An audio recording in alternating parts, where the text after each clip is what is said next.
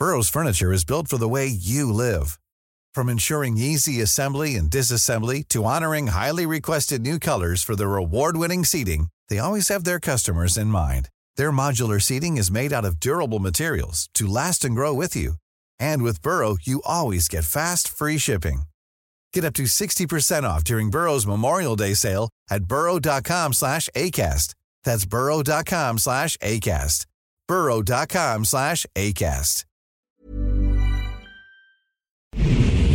Ahora inicia A la Una con Salvador García Soto. A la Una. Donde la información fluye, el análisis se explica y la radio te acompaña. A la Una con Salvador García Soto. A la Una. Comenzamos.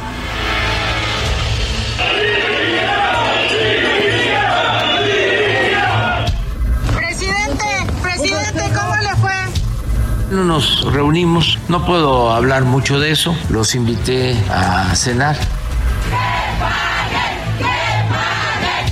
¿Cómo la viste a la maestra? Pues muy contenta, imagínense. Le ganamos al PRI de Atlacomulco. Brian Alexander Méndez García.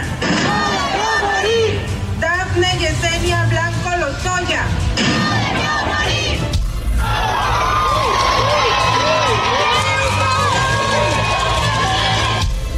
Las adicciones están íntimamente relacionadas con la violencia. No se ha hecho algo verdadero, aunque otra gente tenga otros datos. No se ha hecho nada. PRI, PAN, Morena, no se ha hecho.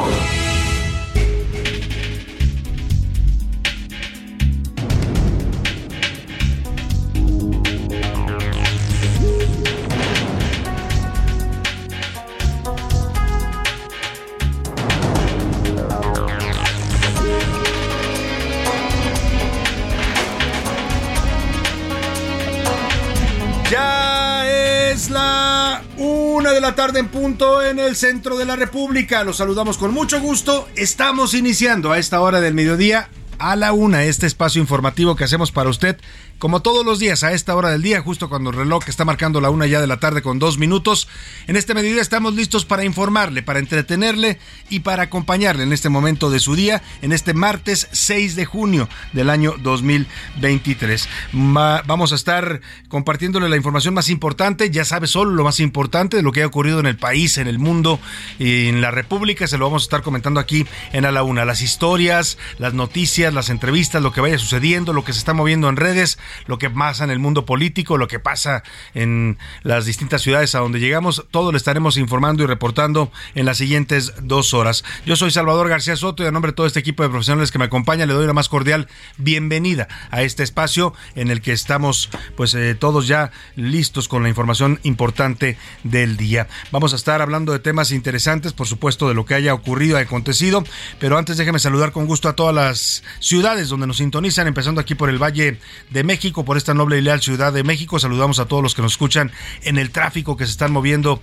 en estos momentos por las calles y avenidas de la ciudad, también en las zonas conurbadas, que nos escuchan en casita, haciendo trabajo desde, desde el hogar, o los que están también ya preparándose para los sagrados alimentos del día, los que están en la oficina, los que están en estos momentos eh, trabajando en alguna oficina de gobierno, a todos los que nos sintonicen y nos escuchan, les mandamos un saludo afectuoso aquí y también en las ciudades de Monterrey, Nuevo saludos allá a la Sultana del Norte, a Guadalajara, Jalisco, la Perla de Occidente y la Perla Tapatía, también le mandamos saludos a la comarca lagunera, la zona de la laguna, allá en la confluencia de los estados de Coahuila y Durango, les mandamos un afectuoso saludo, a Oaxaca capital, allá en la zona de los valles centrales, al istmo de Tehuantepec, también le mandamos saludos afectuosos en Oaxaca, a Tampico, Tamaulipas, allá en el norte de la República, en la zona del Golfo, les mandamos saludos a todos los pequeñas, tan pequeñas y también por supuesto a los de Ciudad Madero y Altamira que también nos llega a nuestra señal hasta estas zonas conurbadas, a Tuxtla Gutiérrez, Chiapas, muchos saludos allá en el sureste de México, a Chilpancingo, Guerrero, también en los caminos del sur los saludamos con gusto, a Mérida, Yucatán, la Ciudad Blanca también la saludamos desde acá, desde la capital de la República, a Tepic, Nayarit, también allá en el occidente de México. Y saludamos a las ciudades que nos sintonizan en Estados Unidos, a las ciudades de Tejanas de McAllen y Bronzeville, además de San Antonio y Huntsville, Texas, estas dos últimas a través de las frecuencias de No Media Radio. Les mandamos saludos afectuosos a todos los amigos tejanos y mexicanos que nos escuchan en el territorio de la Unión Americana. También en el norte de los Estados Unidos, allá en la zona de los Grandes Lagos, en Chicago, Illinois. Saludamos a toda la gente de Airville, Chicago. Muchos saludos a todos los que escuchan el Heraldo Radio por allá. Y a la gente de Cedar Rapids en Iowa y también de Independence, Iowa. Hay temas importantes para compartir el día de hoy, le decía, pero déjeme comentarle que hoy, 6 de junio, además de que es un cumpleaños muy especial que voy a felicitar más adelante con mañanitas, eh, también vamos a felicitar a la Comisión Nacional de los Derechos Humanos, la CNDH, que se creó un 6 de junio de 1990 por instrucciones del presidente Carlos Salinas de Gortari. Se funda esta Comisión Nacional de Derechos Humanos que después adquiriría el rango de organismo constitucional autónomo. Es un organismo independiente del Estado mexicano.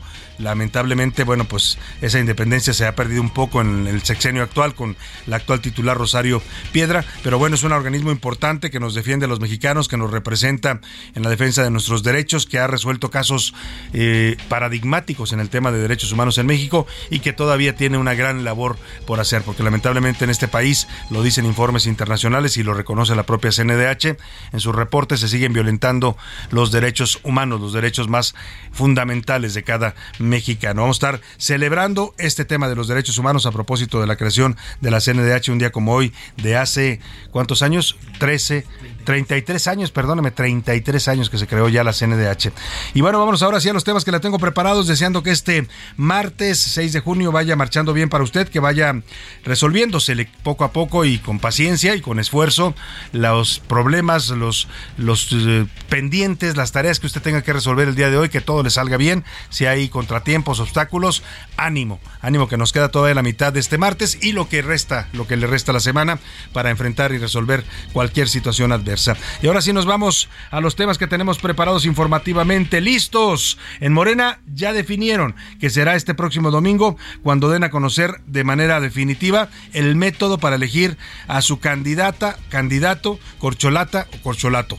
¿no? Porque así les dicen también. Van a definir ya por fin cómo lo van a hacer, si va a ser encuesta, si va a ser otro método, porque Marcelo Ebrar ya, ya hizo su propuesta, Marcelo Ebrar todavía no. Estamos esperando, señor canciller, no nos haga ponernos nerviosos, ya nos lo ha pospuesto mucho, lo iba a anunciar ayer por la tarde, le pidieron que hoy, y es que anoche se reunió el presidente con las corcholatas, ¿eh?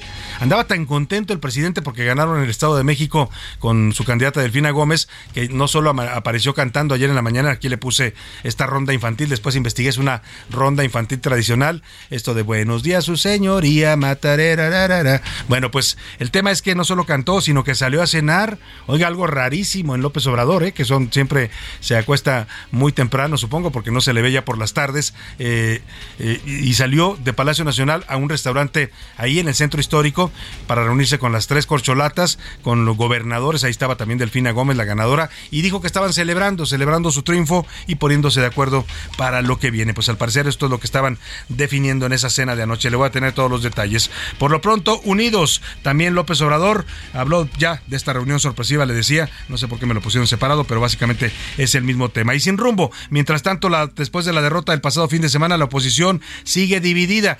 Reparten culpas a todos lados los de la alianza opositora. Ayer salieron a dar una conferencia donde dijeron que era culpa de Del Mazo, que era culpa de la operación de Estado de, de Morena, que era culpa casi casi del mal clima, que era culpa, bueno, de todo mundo pero en ningún momento ni Marco Cortés, ni Alito Moreno, ni Jesús Zambrano dicen nosotros nos equivocamos, nosotros hicimos mal las cosas. No, ellos no son culpables de nada. Todos los demás son culpables. Le voy a tener el reporte de una oposición que pues no, no asume culpas, no es autocrítica y así ya dicen estar preparados para enfrentar el 2024. Y sigue la batalla. El presidente de la Cámara de Diputados, el panista Santiago Krill, presentó un recurso ante la Suprema Corte de Justicia de la Nación para acelerar las resoluciones que estén pendientes sobre la falta de nombramiento de los tres de tres de los siete comisionados del INAI. Ahora desde la Cámara de Diputados van a meterle presión al Senado de la República. Retomaremos el reportaje especial también sobre los castigos físicos en la crianza. Ayer le planteamos este tema, vamos a escuchar el reportaje que le preparamos. ¿Qué dicen los expertos? ¿Es correcto, es adecuado todavía infringir un castigo físico al niño, darle un golpe físico o, alguna pena física para que entienda, para que sea parte de su ocasión o ya debemos superar esa, esas ideas? Aquí le vamos a platicar. Y tranquilidad, después de tres semanas de alta actividad. La alerta de emergencia por el Popocatépetl y su, sus intensas exhalaciones fue reducida ya a amarillo fase 2. Le voy a tener los detalles. En los deportes, Super Águilas. El América Femenil ganó su segundo título de liga con un récord de asistencia de 58 mil personas que ayer estuvieron presenciando este encuentro en el Estadio Azteca. Además, el mexicano Julián Araujo debutó con el primer equipo del Barcelona, que sigue, sigue operando también para buscar el regreso de Messi. Sería como el regreso del hijo pródigo. ¿Se imagina usted ver nuevamente jugar a Messi en el Barcelona? Pues ya nos estará contando Oscar Mota. También tendremos el entretenimiento con Anaya Arriaga y mucho mucho más para compartirle en este martes, así es que quédese aquí con nosotros en A la Una, no encontrará mejor espacio para informarse, para pasarla bien y también para que nos permita ser parte de su día a día. Y si le parece, para que usted participe como lo hace siempre, nos le hago las preguntas de este martes. En A la Una te escuchamos. Tú haces este programa. Esta es la opinión de hoy.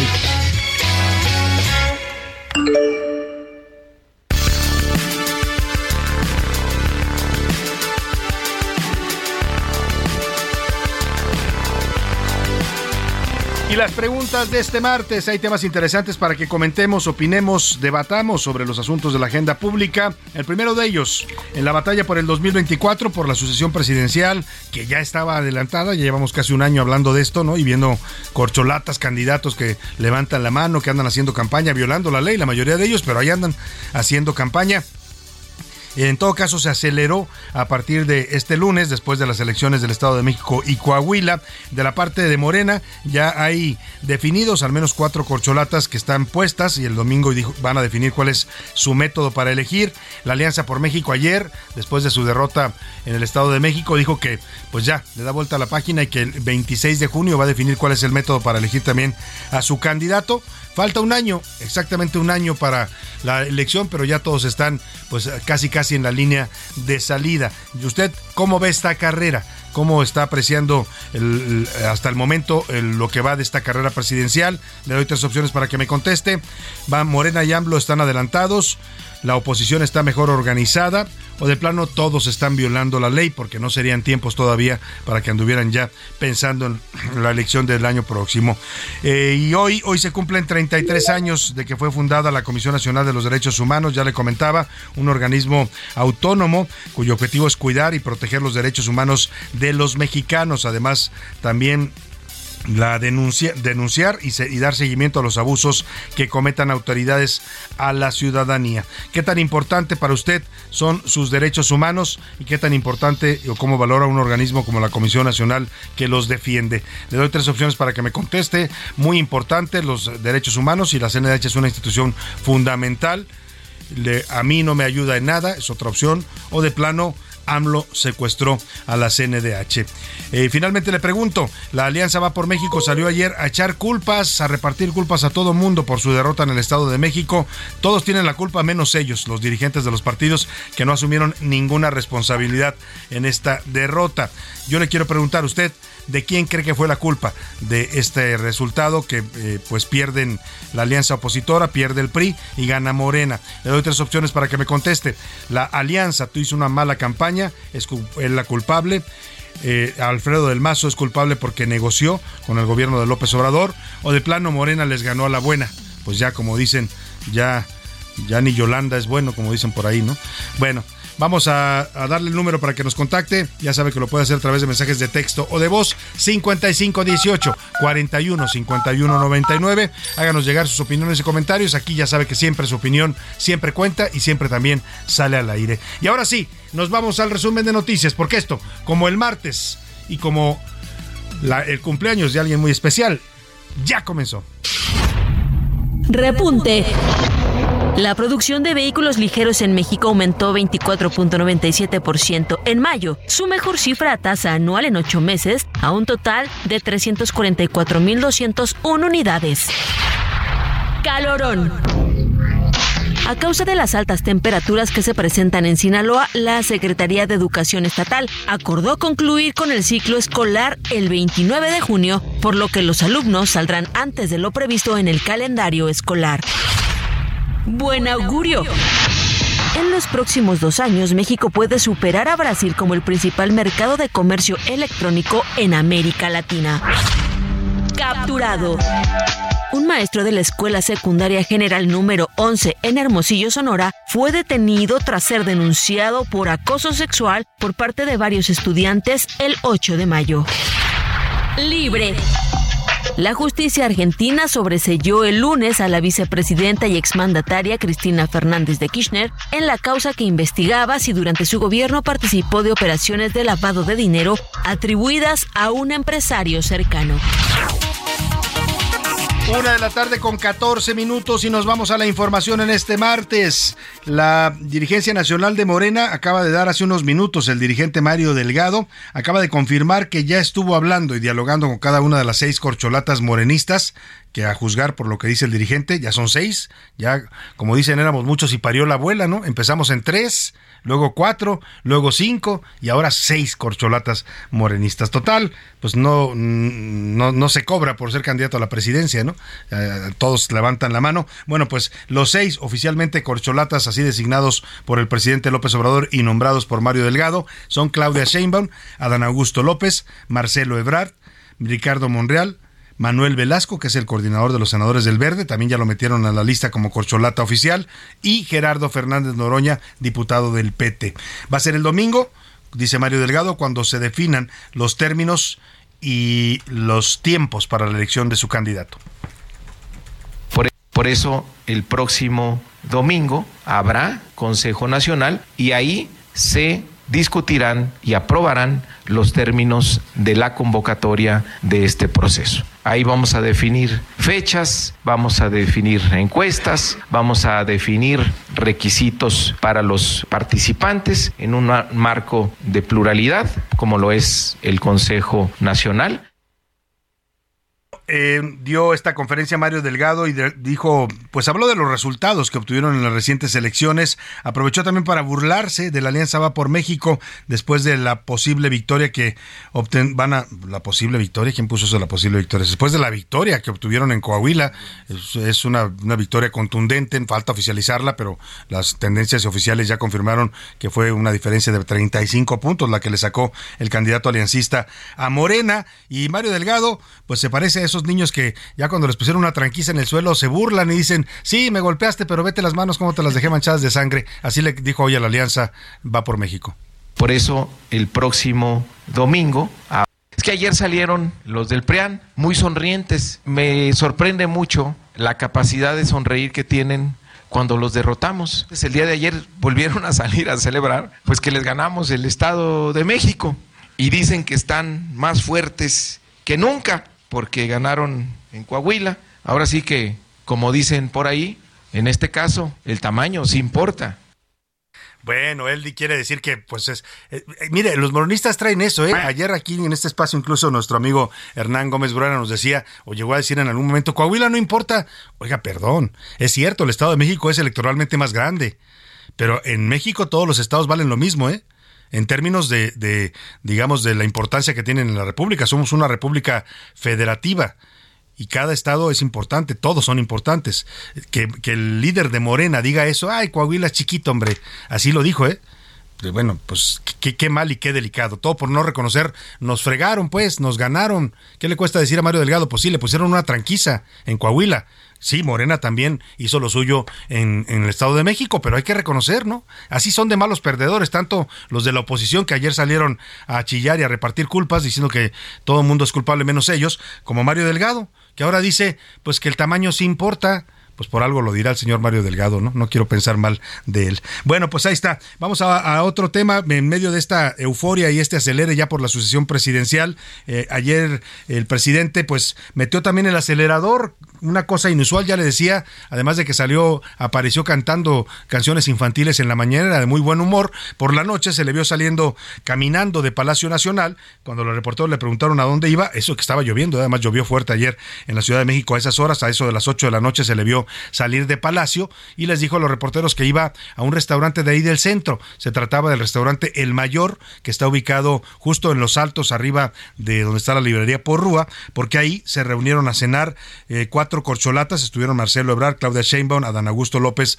y Ricardo Monreal, junto con algunos gobernadores del partido morenista y también estaba como invitada de honor, porque el objetivo era también celebrarla a ella, a Delfina Gómez, la gobernadora, pues todavía no declarada formalmente, pero virtual gobernadora ya del Estado de México. Eh, esta reunión, pues eh, fue, dijo el presidente hoy por la mañana en su conferencia mañanera y también lo confirmó Mario Delgado, pues para ponerse de acuerdo, para celebrar la victoria y para ir viendo lo que ya se anuncia oficialmente, que el próximo domingo se definirán el método, los tiempos y las reglas para la contienda de Morena. Pero vamos con Noemí Gutiérrez, reportera del Heraldo Media Group, que nos tiene esta crónica de este sorpresivo encuentro, la cena de las corcholatas.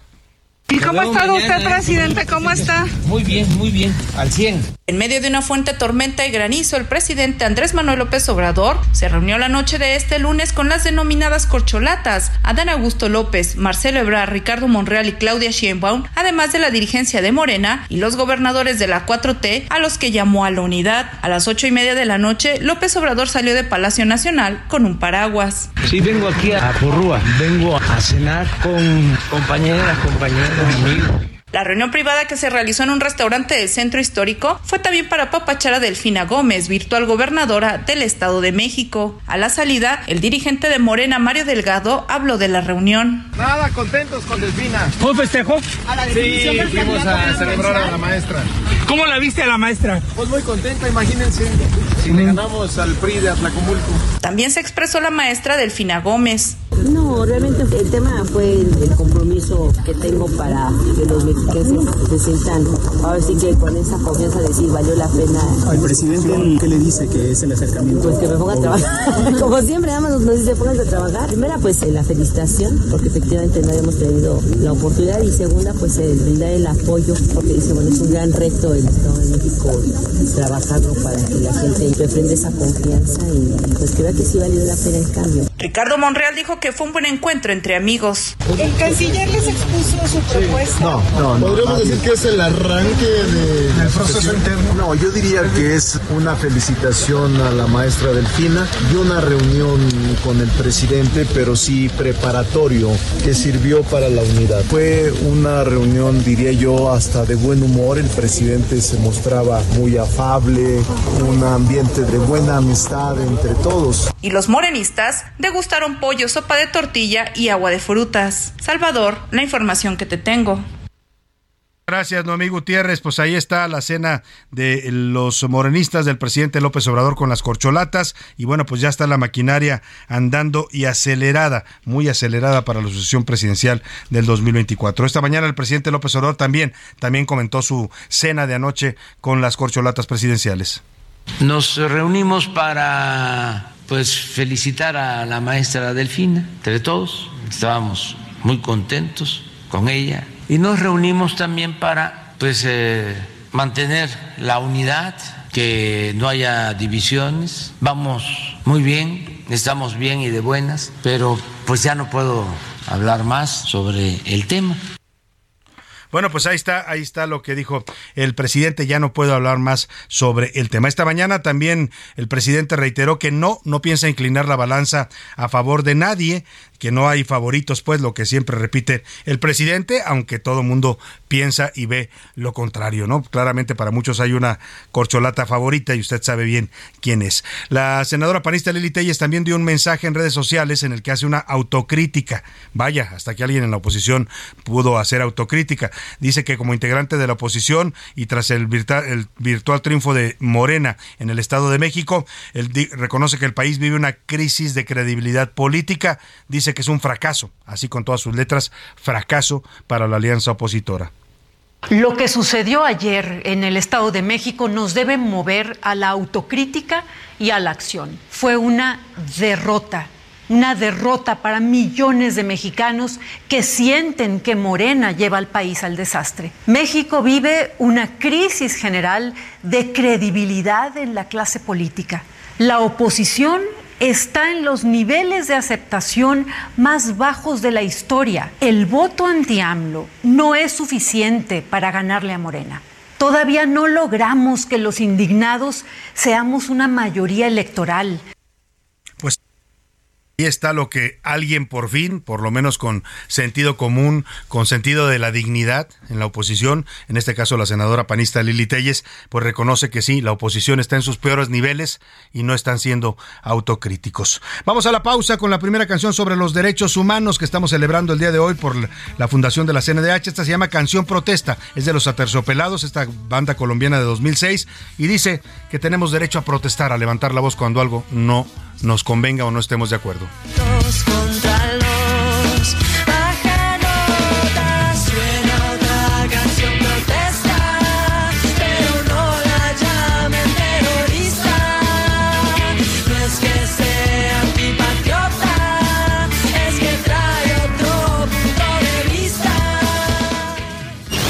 No le cambies. Estás en A la Una con Salvador García Soto.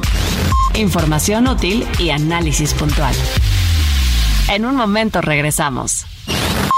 Ya estamos de vuelta en A la Una con Salvador García Soto. Tu compañía diaria al mediodía. Los antecedentes más lejanos de la Comisión Nacional de Derechos Humanos se encuentran en el siglo XIX, con la promulgación de la Ley de Procuraduría de Pobres de 1847, que promovió don Ponciano Arriaga en el estado de San Luis Potosí. De Valdés la rima? Pues se los llevó a cenar ahí cerquita de palacio. Dijo, a ver si me congracio con quien ha de gobernar se fueron a platicar Andrés y sus corcholatas, que así como garrapatas se afianzan al 24, le dijeron, te idolatro, si no me escoges me matas. Y les llovió en su milpita, se mojaron los zapatos, seguro no son baratos, mas llegaron a la cita. Los vimos ahí afuerita y parecían muy contentos, hacían señales de vientos. ¿Qué habrá pasado en la cena? ¿Habrá valido la pena compartir esos momentos? Y aunque el peje ya aclaró, no habrá nada de dedazo, ¿será que levantó el vaso por alguien que señaló y que en Petit ya pactó? Veremos si nos dan prenda, hay que hacer cara de póker, y yo me río como el Joker hasta caminar la senda. ¿Habrá alguno que se venda?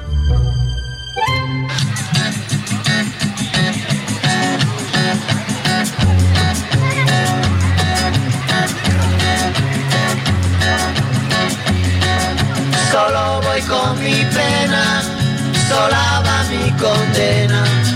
Correré mi destino para burlar la ley, perdido en el corazón de la grande Babilón. Me dicen el clandestino por no llevar papel.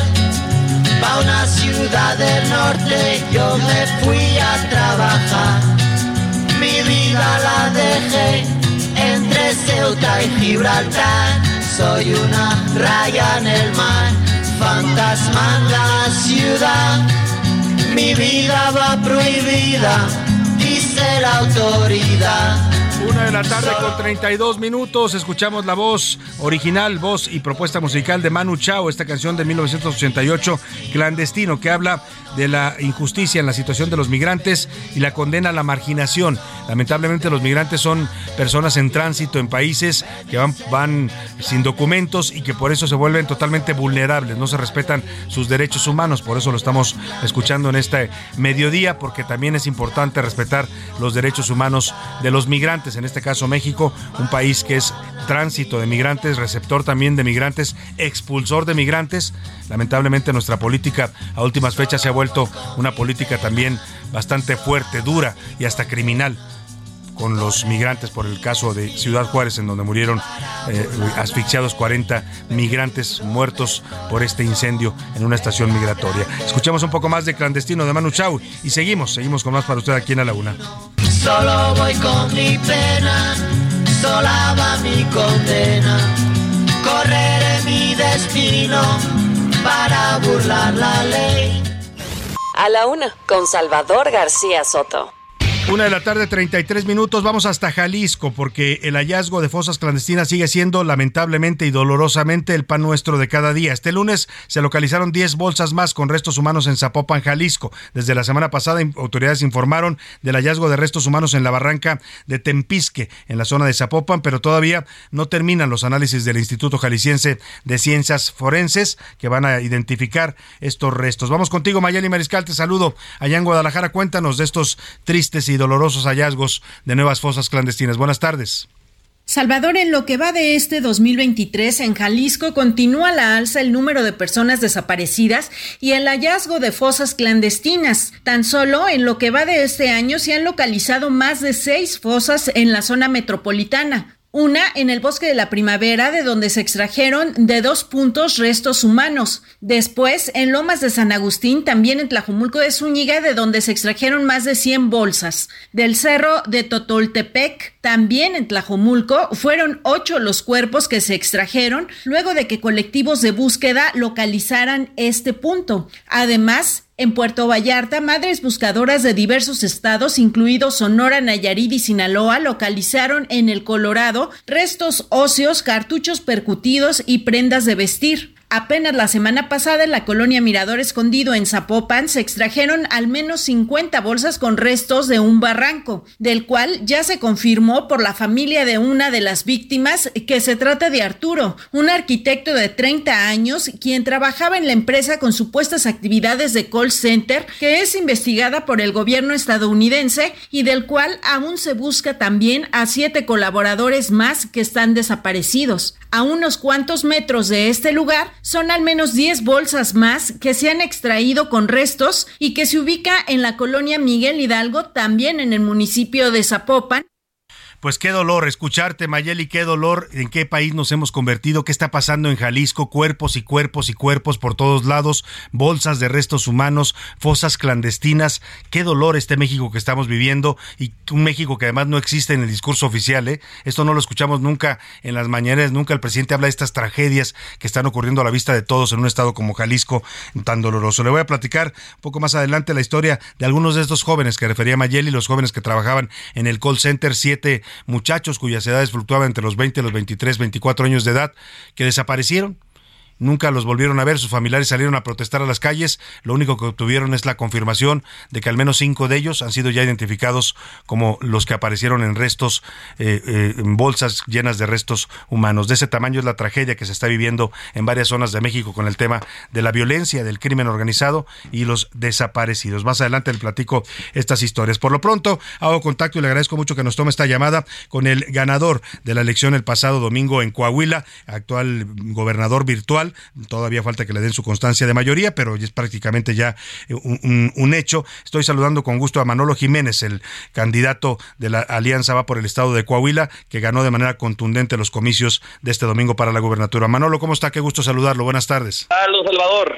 Buenas tardes. Oiga. Un saludo para usted y para toda la gente que nos está escuchando. De entrada le pregunto, usted, su nombre es Manolo, así tal como se, dice, porque ayer el presidente le decía Manuel. Eh, pues es que así, así me dicen muchos que no... No saben qué pues es nombre. Que, no saben qué es mi nombre, este y eso es porque mi bisabuelo, mi abuelo y mi papá se llaman Manueles, pues todo el mundo le dice Manolo. Claro. O les decía Manolo, entonces dijo, pues este hay que ponerle como nos dicen. Muy bien. Oiga, Manolo Jiménez, eh, ¿cómo se siente después de este resultado del domingo eh, pasado y qué lectura le da usted? ¿Qué, ¿Qué le dice este mensaje de los coahuilenses tan contundente? Pues estamos muy contentos, don Salvador, estamos muy contentos eh, profundamente agradecidos con las y los coahuilenses que, nos apoyaron, pero al mismo tiempo con un gran compromiso y una gran responsabilidad de, pues ir, ir eh, haciendo nuestro plan ejecutivo, pasar de lo que es oferta política a un plan ejecutivo con los qué, los cómo, los cuándo, los cuántos, para honrar la confianza de nuestra gente, que la mejor manera de hacerlo es cumpliendo. Entonces, estamos ya en ese, en ese proceso, nos entregan la constancia de mayoría en estos días pero bueno, el, resultado es muy, es muy contundente y vamos a empezar con grupos de trabajo por tema hacer este plan, este plan ejecutivo. Y qué, qué mensaje vemos eh, aquí el domingo en Coahuila, que cuando hay una fórmula de trabajo en equipo entre la sociedad civil organizada, la iniciativa privada, los ciudadanos y los partidos, lo que viene siendo este eh, una campaña político-partidista se convierte en un gran frente ciudadano invencible,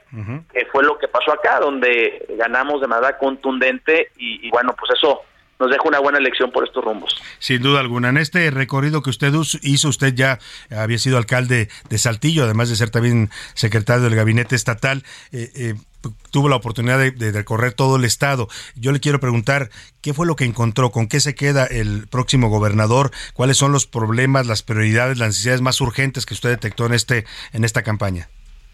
Bueno, yo ya había tenido la oportunidad de recorrer Coahuila desde muy joven. Eh, además, como presidente municipal tuve convenios eh, y, y, firmamos alianzas con varios municipios de intercambios culturales, deportivos, los apoyaba con camiones recolectores, con lámparas para el alumbrado público y como secretario de Desarrollo Social pues le di la vuelta al Estado en un año varias ocasiones estando presente en los 38 municipios. Entonces, esto nos ayudó mucho, don Salvador, para poder hacer una buena oferta política. O sea, lo que presentamos en campaña, nuestras propuestas y nuestros compromisos iban ligados al sentir y pensar de la gente. O sea, cubrían las principales necesidades de los, de los ciudadanos. Entonces, lo que hicimos en campaña fue ir a socializar estas propuestas, estos compromisos que en automático hacían clic con la gente de cada municipio, porque no solamente hicimos propuestas por regiones, sino nos fuimos a ver al municipio de Guerrero, que es un municipio este, de los menos poblados de Coahuila, a ver, aquí en Guerrero vamos a pavimentar estas calles, aquí en Guerrero vamos a construir esta, esta obra de agua potable. Entonces fuimos eh, tocando las fibras más sensibles de la gente de nuestro estado y eso también pues, nos ayudó a sacar una, un buen resultado en la votación. Entonces ahora que vamos ya a la parte ejecutiva, ya sabemos por dónde empezar y ahí es donde vamos a cargar todas las baterías. Ahora, eh, ¿no detectó usted alguna, alguna necesidad que no haya tenido diagnosticada, algún problema? Porque al final es un estado grande, Coahuila tiene varias regiones que son a veces un poco disímbolas.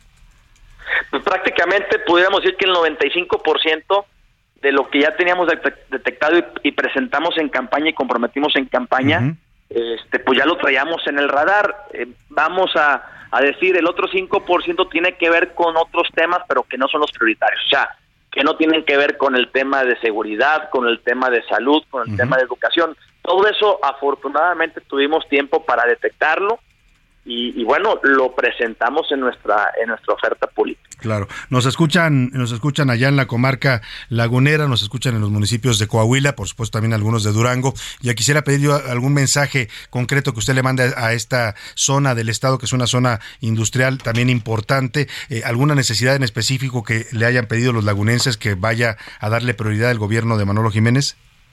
Sí, pues primero que nada agradecerles por el apoyo porque La Laguna y específicamente Torreón nos dio una votación histórica, entonces estamos muy muy agradecidos y sobre todo muy comprometidos de lo que dijimos en campaña lo vamos a implementar. Y por ejemplo yo te pongo varios casos allá de la laguna eh, en Torreón. En Torreón Torreón es una potencia Torreón es una potencia nada más que están buscando que haya una mayor aceleración en su diversificación económica. Es una potencia agroindustrial pero están buscando ahora con el nearshoring ver cómo nos vamos diversificando y vamos fortaleciendo la economía hacia la industria. Entonces, eso es para la perla de la laguna. El tema de seguridad es prioritario allá, sobre todo eh, la seguridad conurbada, porque colindamos ahí con, con Durango. Entonces, el mando especial de la laguna es, es por ahí un instrumento muy importante que quieren los laguneros que sigamos fortaleciendo. En el caso de San Pedro, en el caso de Madero, Viesca y Matamoros, la parte del campo. Tenemos por ahí un reto importante en el campo porque desafortunadamente eh, les han quitado eh, desde la federación muchos programas al campo, programas productivos de diferentes tipos, y bueno, eso le ha impactado fuerte a, nuestra gente de los ejidos de la laguna de Coahuila, y ahí vamos a hacer un plan muy, muy, pues eh, con, con mucha fuerza y con gran impulso para para apoyar a nuestras hermanas y hermanos campesinos. Oiga, Manolo Jiménez, estamos conversando con el candidato ganador de los comicios para gobernador de Coahuila, Manolo Jiménez. Eh, le pregunto por el, el nearshoring. Eh, ¿Tiene Coahuila una posición privilegiada para esto, para esta ola que viene de demanda de productos en Estados Unidos, que México se va a convertir en el principal eh, trampolín para mandar estos productos, producirlos, cadenas productivas que se van a integrar aquí en el país de todo el mundo? ¿Cómo está viendo usted este tema y qué propuesta tiene para que Coahuila pues aproveche todo el potencial que tiene con su industria automotriz y con las demás industrias. No, pues es una oportunidad histórica.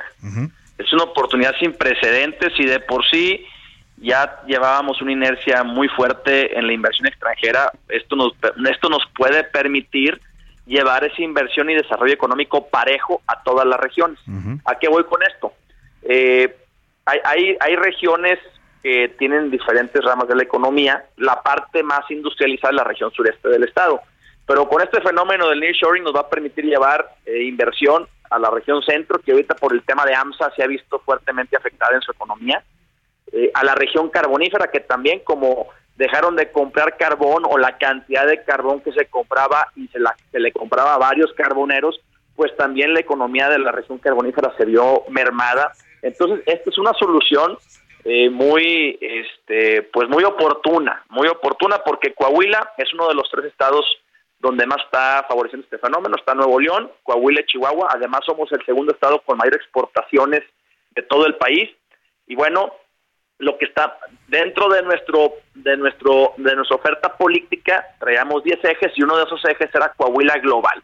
Y allá planteamos acciones muy ejecutivas, por ejemplo, oficinas de operación económica en la Ciudad de México y en Austin, Texas. Tenemos que fortalecer lo más que se pueda nuestra relación con Estados Unidos pero principalmente con el estado de Texas, porque ya quisieran varios países del mundo tener la ubicación geográfica que tiene Coahuila, donde somos vecinos del país económicamente más fuerte del mundo, pero al mismo tiempo, si Texas fuera un país, sería la sexta economía del mundo. Sí, de ese tamaño es. Ahí hay una gran área de oportunidad. Y bueno, la construcción de parques industriales, parques industriales en la región carbonífera, parques industriales en la región eh, centro para poder jalar que se animan para inversión extranjera y que eso nos ayude a diversificar la economía y llevar más y mejores empleos. Oiga, en materia de seguridad, han tenido una estrategia exitosa los últimos gobiernos de, de Coahuila, marcadamente este de Miguel Riquelme, se recuperaron y se levantaron de una etapa muy oscura en la seguridad de Coahuila. Eh, ¿Esto lo va a continuar usted tal cual? ¿Le hará algún ajuste al tema de la seguridad? ¿Cómo lo está viendo? Claro, claro, la seguridad es lo más importante para nuestra gente, para las y los coahuilenses de todas las regiones. Prácticamente es el tema que eh, ahora sí que privilegian en las cinco regiones del estado.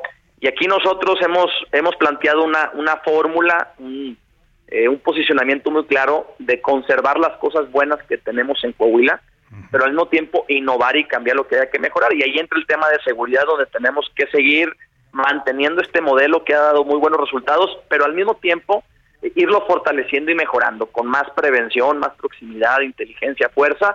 Y lo que hemos dejado claro es que en seguridad ni un paso atrás. Ahí si le vamos a meter todas las baterías, hay toda la voluntad de entrarle al tema. Lo hice como presidente municipal al ser el encargado de la seguridad de la región sureste del estado y lo voy a seguir haciendo como gobernador.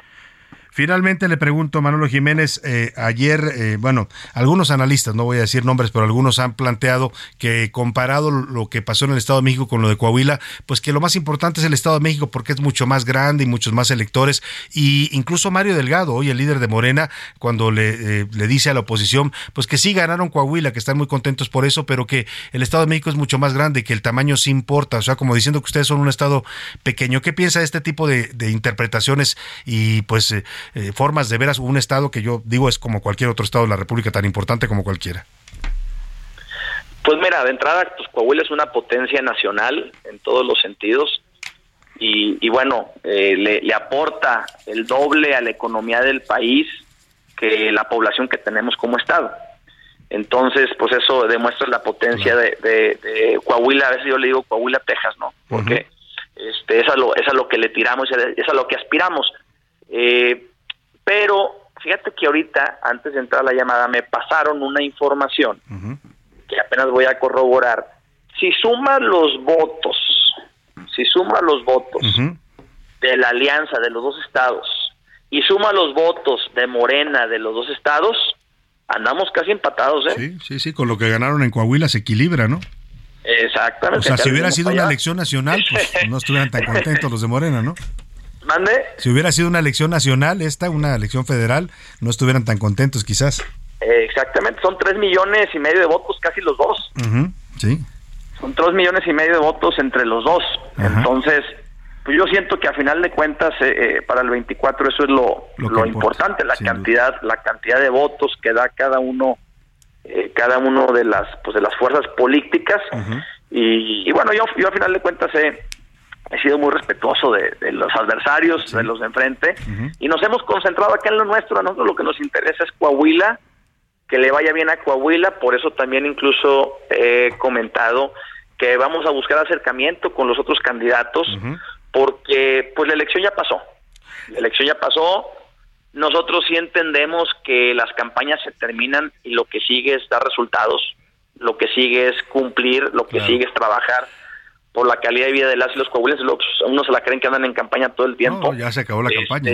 Y, pues eso no le ayuda, no le ayuda nada a la gente. Y, aquí más grande que el PRI, más grande que el PAN, más grande que el PRD, más grande que Morena, el PT, el Verde, es Coahuila, mucho más grande. Sin duda. Eso es, eso es lo más importante.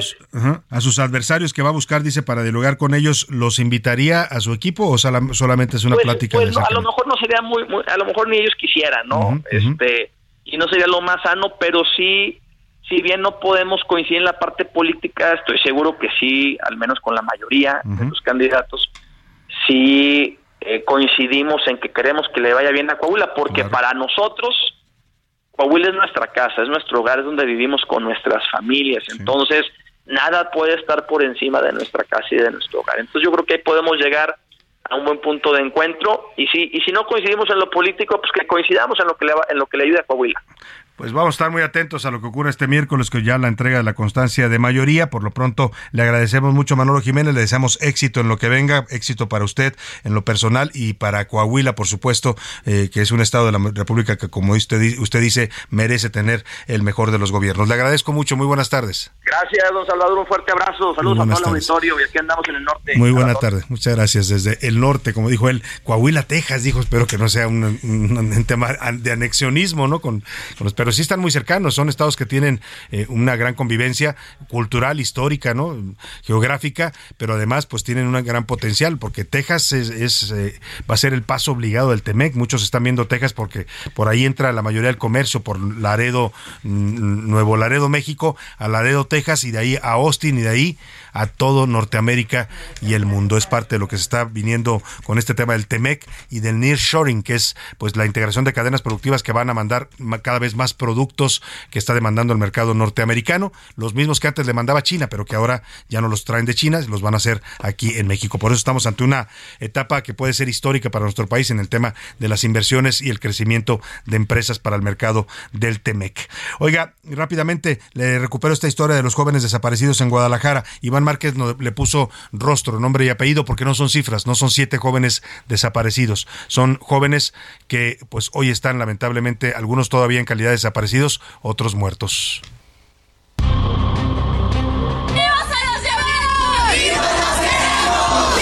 Están revictimizando a los desaparecidos, no muestran ninguna prueba. Y siempre uno se pregunta qué fuerte ser esa persona que desaparece y que en redes sociales se comparte y, y no hay respuestas. Los ocho desaparecidos en un call center en Zapopan, Jalisco, tienen entre 23 y 37 años, seis hombres y dos mujeres. Incluso hay un par de hermanos. Se trata de Carlos David Valladolid e Itzel Abigail Valladolid, de 23 y 27 años respectivamente. Eran muy unidos y desde pequeños salían juntos a diferentes partes del estado. Su madre, Elizabeth Hernández, declaró que recibió un extraño mensaje durante una de las protestas. Ella tenía información de que los tenían amenazados desde hace muchísimo tiempo y que tenían la información de sus padres, de los abuelos, de los tíos, de los primos y ellos sabían perfectamente bien que, que había que guardar silencio. Una amiga de Itzel dijo que tenía poco tiempo laborando. Según yo no tenía mucho tiempo trabajando, de hecho era nada más o sea telefonista. Con ellos en la mañana le habló a su mamá para decirle que había un poco de tráfico y le siguieron mandando mensajes y ya nunca contestó. Otra de las personas es Carlos Benjamín García. En un principio, se mencionó que él trabajaba en un negocio familiar, pero tras las indagatorias se determinó que sí laboraba en el call center.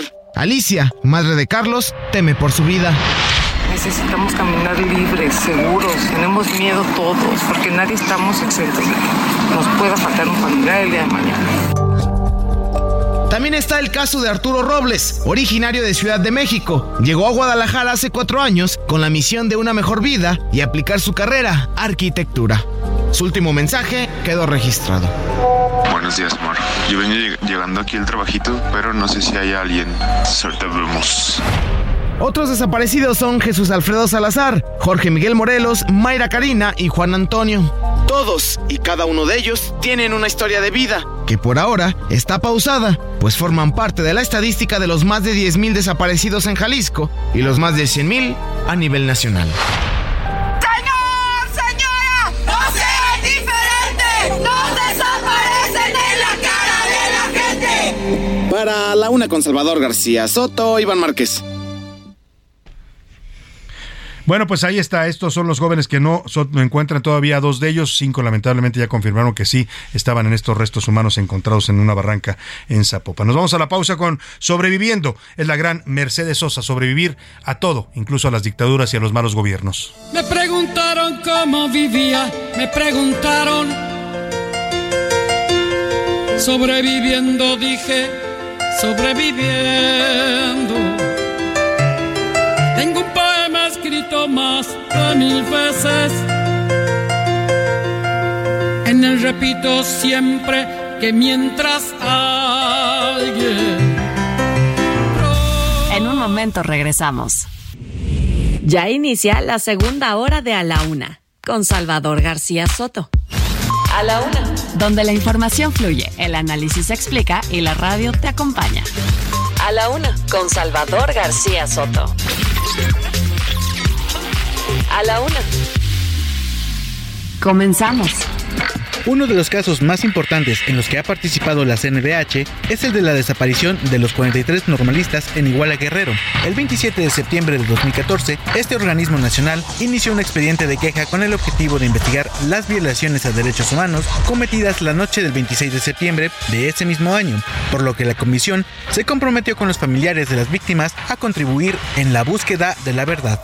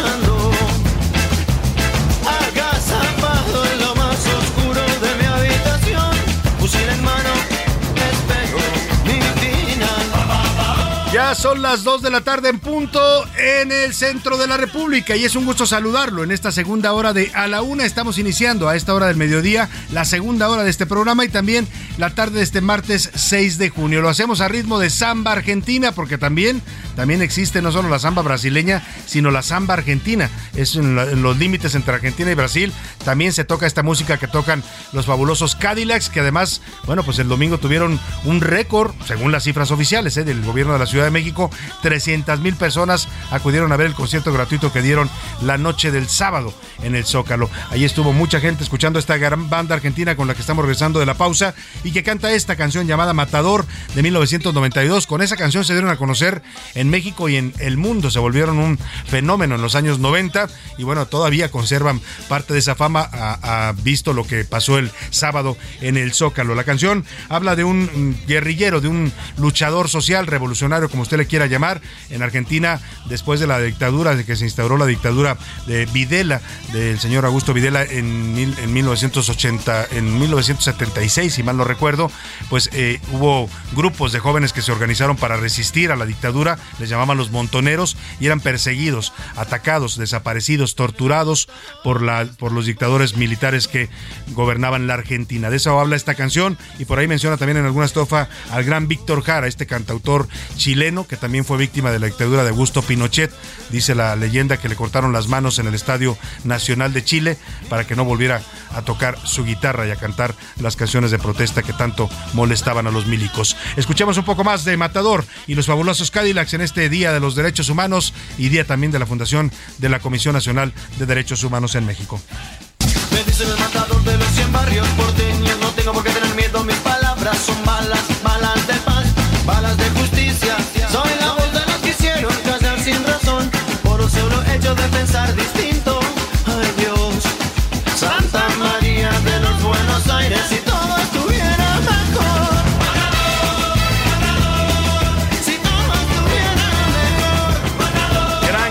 sin duda, gran canción, gran ritmo, gran letra, gran interpretación, un clásico sin duda alguna. El, dictador en Argentina eh, que gobernó el país a partir de 1976 es Rafael.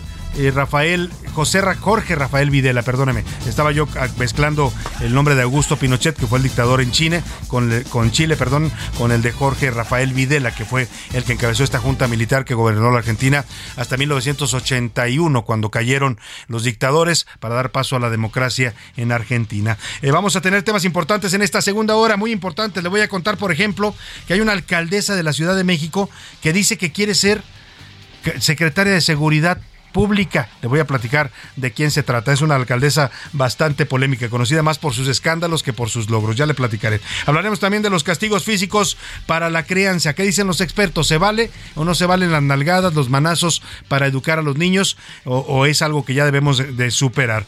Y también le platicaré después de tres semanas de alta actividad, la alerta de emergencia en el Popo ya fue bajada, reducida a amarillo fase 2. Tenemos mucho más para informarle en esta segunda hora. También hay reportes interesantes sobre la economía mundial. Hay una proyección que dice que vienen mejores tiempos para la economía mundial después de la caída que tuvimos con la crisis del COVID. Es una buena noticia que también le voy a compartir más adelante. Pero como siempre, a esta hora del programa, lo más importante es escucharlo a usted. Es el momento estelar para nuestro público. Vamos a darle un aplauso a nuestro público que siempre nos escucha y nos manda sus comentarios y opiniones. Así es que ya están conmigo aquí. Ahí está el aplauso.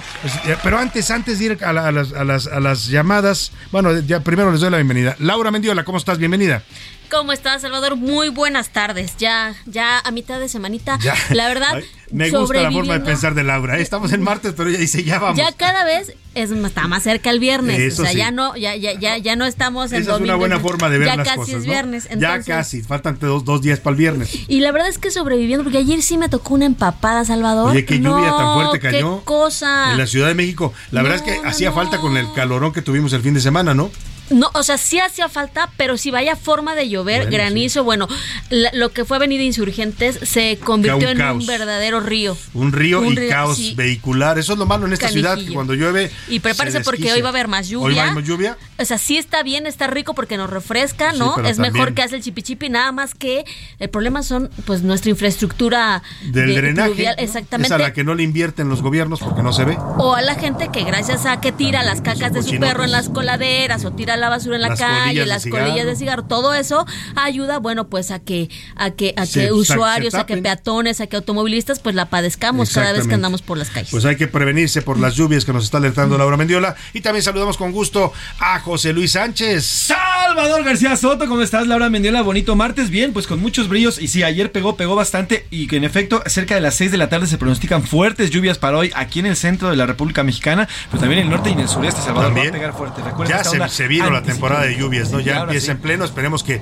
pues que llegue sobre todo a las zonas del país donde ha habido sequía, que están esperando con ansias el agua. Trae una combinación muy bonita de José Luis Sánchez, el- para los que nos escuchan, se la describo, para los que lo ven aquí, lo están viendo por la camarita. Saludos a todos los que nos ven también en redes sociales y a través de nuestra cámara en heraldo.com.mx. Un traje azul muy bonito y una corbata negra. Sí, a la se ve bonita la combinación. Y hay que, con siempre en esta cabina azul estamos bien claro. vestidos todos. Salvador, Laura también todos aquí. Por supuesto, tratamos, tratamos de con lo que ganamos a ver si nos alcanza, ¿no? Pero bueno, pues ya dicho esto, antes de lanzar la pregunta, déjeme mandar unas mañanitas muy particulares. Empezando el programa, decía yo que es día de un cumpleaños muy especial, lo es por al menos para mí y para ella también. Le mando un abrazo grande con todo mi amor y todo mi corazón a Rosana, que está cumpliendo hoy años.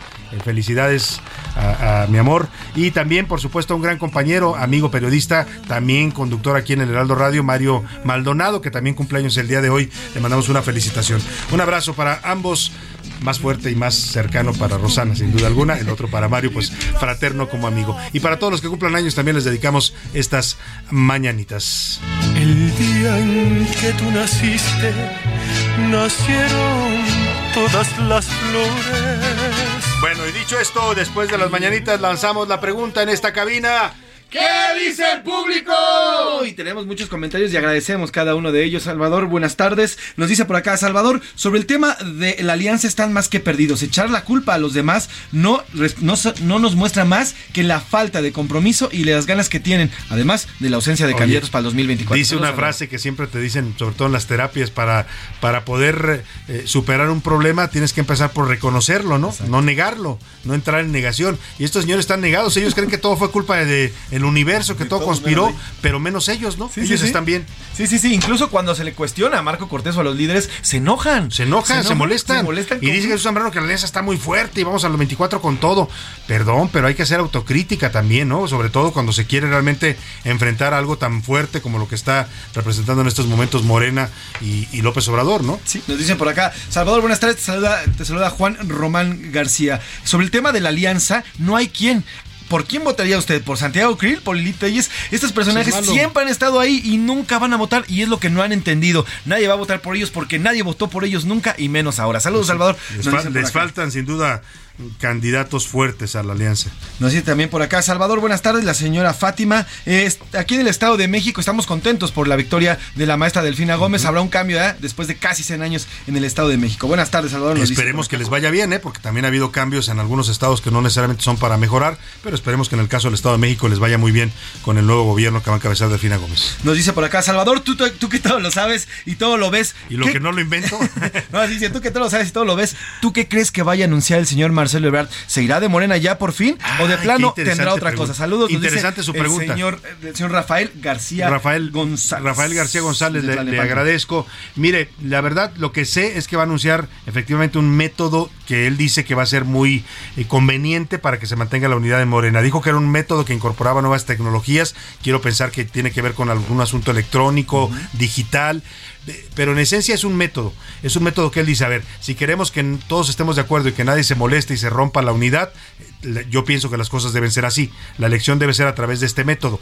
La- lo interesante de lo que presente Marcelo es, fíjese, hace rato nos decía alguien conocedor del tema y cercano ahí a Palacio Nacional, que todo lo de anoche, esta cena que pareció tan casual y que el presidente decía que estaba muy feliz celebrando la victoria, en realidad fue por Marcelo.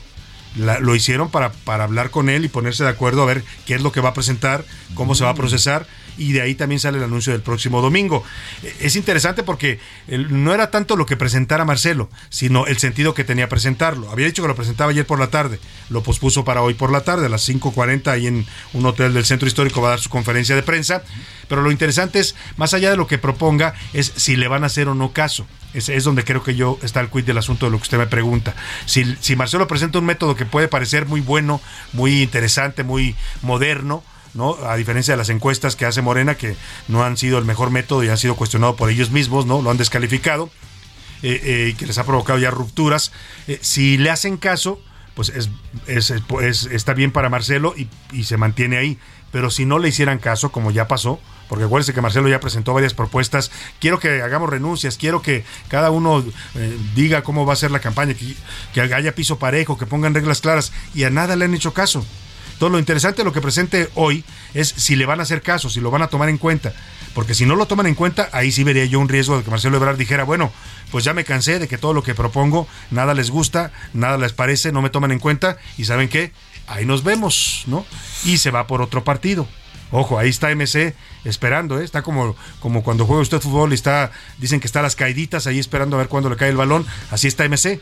Entonces, eso es lo interesante de lo que presenta hoy Marcelo, más allá de lo que presente como tal, si Morena lo incorpora o no lo incorpora, porque si no, en una de esas Marcelo Ebrard dice, pues aquí no tengo cabida, no me toman en cuenta, no me pelan y nos vamos para otro lado, ¿no? Eso sería lo fuerte que podría ocurrir. Y sí cambiaría toda la perspectiva. ya la elección o sea, presidencial. sería juego nuevo, pues, Juego para que usted me entienda, ¿no? Si Marcelo rompe con López Obrador y con Morena, hablamos de un juego totalmente nuevo en la sucesión presidencial. Uf, se va a poner bueno. Juan Pedro nos dice desde Torreón, en cuanto a la CNDH, pareciera que cada vez más ayudan a los criminales y no a los ciudadanos, como lo que ha ocurrido recientemente con la joven que mató a su violador y se quedó en la cárcel durante unos días. La CNDH ha dejado mucho que desear. Sobre a Morena, desde que empezó el año, Claudia está promocionando su candidatura para el 2024 Todos. y no hay forma de que alguien la detenga. No, y Saludos, con Salvador. dinero que ni sabemos de dónde sale, ¿eh? porque, oiga, andar recorriendo el país, andar yendo a eventos donde les meten 20 mil, 10 mil, 15 mil personas, eso cuesta, eso cuesta mucho dinero. ¿De dónde está saliendo el dinero? De Sheinbaum, de Marcelo, de Adán Augusto, de, de todos, de, de Monreal, ¿no? Hasta de los de la oposición, porque también ya están haciendo campaña varios de ellos. ¿De dónde sale la lana? Ese es algo que el mundo nunca sabrá. Misterios sin resolver. Nos dicen por acá, saludos Salvador. Yo vivo acá en Torreón y estamos muy contentos con la victoria. Salimos los que, los que tuvimos que salir al llamado electoral y no permitimos que Morena llegara a nuestro estado. Estamos contentos con la victoria y esperemos, como lo dijo el candidato, hacer lo mismo para el próximo año con la elección. Saludos, nos dice por acá. Saludos allá en Torreón, nos sintonizan en el 104.3 en de FM en la comarca lagunera El Heraldo Radio. Muchos saludos a todos los torreonenses. Nos dice por acá, Salvador, aquí hay dos culpables en el tema del Estado de México. Te saluda la señora María Aca- Saludos. Arcadia desde el Estado de México. Nos dice, aquí hay dos culpables. Alfredo del Mazo, que no se metió en la elección, como lo hizo, sí lo hizo el presidente López Obrador, y la Alianza, que al final dejaron sola a la pobre de Alejandra del Moral y no la dejaron ni siquiera hacer campaña. Saludos, Salvador. Pues sí, dice la señora. ahí está su punto de vista y yo coincido que sí hay, por supuesto que hay varios responsables, ¿eh? El asunto es que lo asuman y que lo reconozcan. En Twitter, ¿qué dice la comunidad? En arroba S García Soto, Laura Mendiola. A ver, Salvador, pues vamos a, a irnos con todo lo que nos ha dicho nuestro Twitter. Pero primero, Salvador, quisiera yo comentarte si alguna vez tú has sido acosado. Acosado Acosado. sexualmente. lo del metro. o Acos- laboralmente. sí. Es que fíjate que- Sexualmente, sí. Sí. Sí, sí, fue. Sí, sí, ¿En algún transporte público, Salvador? Eh, sí, me pasó en un transporte público, pero también una vez en un, en un trabajo. Bueno, Salvador, pues fíjate que se abrió el debate en redes sociales porque una usuaria del metro subió un video en donde un extranjero se sube a- al vagón destinado solo para mujeres y empezó, Salvador, todo el cotorro porque no, lo- no lo dejaban ni bajar y lo estuvieron piropeando y demás. Aquí el debate ¿Al es al extranjero? extranjero, Salvador. Y, y- y- Al y- y extranjero. hicieron sentir incómodo, Pues el, pues el pobre en el video de TikTok se ve que se pone de mil Rojo. colores rojo porque le dicen va calado, va probado. ¿no? La manoseada O sea, es gratis, de- le exacto, gritaban. el arrimón con Oye, todo. A ver, es que eh, está muy y, y hay que muy que hay que sancionarlo, es muy condenable y hay que penalizarlo el acoso sexual a las mujeres porque es el más común estadísticamente, pero también hay acoso a veces de mujeres hacia hombres o de hombres hacia hombres. Bueno, en un momento del mujeres. video, Salvador, se ve que una chica, ah, o sea, no se le ve la intención de bajar al extranjero, ¿no? Ajá. Está aguantando el calor, no digamos, en el vagón, como literalmente se llama la carrilla en el vagón, pero literalmente una chica le pone la pierna haciendo como que le impedía bajar. ¿no? Así como no te Entonces, vas. el, el debate chiquito, de justamente, vas a el salir, debate pero- se abre porque justamente es en qué momento Ajá. Salvador es, ah, es, es, es- Acoso, es acoso, es acoso. o es piropo. Yo- a ver, si tú no estás de acuerdo, eh, pues yo creo que es acoso, ¿no? Y yo creo que cuando transgredes un límite físico o, o- o cierto nivel de palabras, se vuelve un acoso, ¿no? Una cosa es decirle a alguien, oye, qué guapo te ves, qué guapa te ves, ¿no? Pero otra cosa es decirle, "Ay, qué sabrosura, oye, qué bárbaro. También, te comería bien". también el dilema aquí está. Eso ya es otra cosa. Sí, ¿no? también aquí el dilema y el debate está ahora en que si fuera sido un hombre cualquiera lo bajan así, porque esos son vagones específicos para. Ah, pero era extranjero. También para el Guapo. malicismo somos también para el acoso Ese somos también es el malicistas. debate. Enredos A ver, escuchamos por lo pronto el audio para que la gente sepa de qué le estamos hablando, porque hay un audio grabado en este vagón donde este extranjero le fue como en feria con las mexicanas.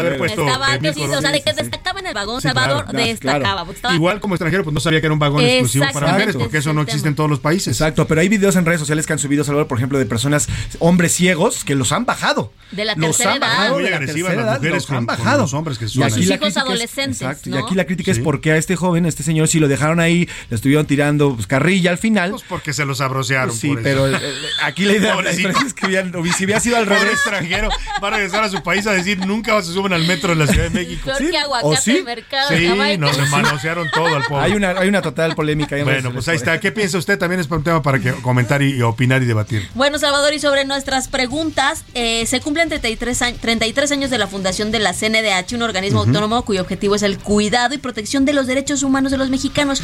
¿Qué tan importante es la comisión en la defensa de sus derechos como mexicanos? Lo que preguntamos, el 9% que es muy importante, el 16% que no ayuda en nada, el 75% que López Obrador la secuestra. Así de plano la. Así de plano. Salvador. Y nuestra otra pregunta. eh, la batalla por el 2024 se aceleró a partir de este lunes. En Morena ya hay definidos al menos cuatro corcholatas, mientras que de la oposición aún continúa el veremos en los métodos y los candidatos. ¿Cómo ve esta carrera? Salvador, pues el 53% ve a Morena adelantada. Ya muy adelantada. El 8% la oposición considera que sí se está organizando y el 39% que ambos mandos están violando la ley. Todos violan la porque ley. ya se adelantaron. Pues sí, por- ¿no? porque la ley mm, pues, castiga los actos anticipados de campaña, pero a estas alturas ya a nadie le importa.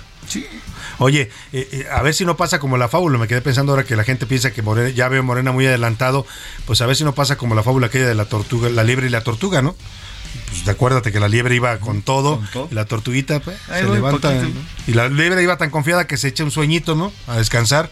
Cuando se dio cuenta ya la pasó la tortuga. O lo que es lo mismo en el refranario en el, eh, popular, no por mucho madrugar. Amanece más temprano. Más mensajes, José Luis. Sí, tenemos bastantes mensajes por acá. Salvador nos dice por acá. eh, Salvador, buenas tardes. Sobre el tema de la, de la elección en el Estado de México, muchas personas no salieron a votar y por eso es que se perdió la elección y por eso es que la alianza perdió la elección, porque nunca propusieron Sí. a alguien y eso quedó en el 49% de las personas Pues que no entusiasmaron a la gente, eso es la única autocrítica que le oí ayer decir a, a- a Marco Cortés, que decía, no fuimos capaces de, de- de- de emocionar a la gente, pues no, no emocionaron, yo creo que ni a, ni a sus familias los emocionaron, ¿no? La señora, la señora Sandra Galicia nos dice, Salvador, el tema de la, de la oposición es que no hay a quién. O sea, por más que se quieran adelantar, no hay a quién proponer, no hay con quién pondrían competir en una elección para el 2024. Hoy no tienen con quién pelear, nos dice por acá, y por eso es que Pues no sí, bueno, pues ahí están las, las opiniones, los saludos de la gente, les agradecemos mucho como siempre sus mensajes, síganos contactando al 5518 41 51 99. Esta semana, por cierto, también le tendremos pases para la obra de tenemos otros datos, pero los vamos a, los hasta el jueves o viernes, ya le estaremos contando. Y también viene, viene Mauricio Rugeiro para lanzar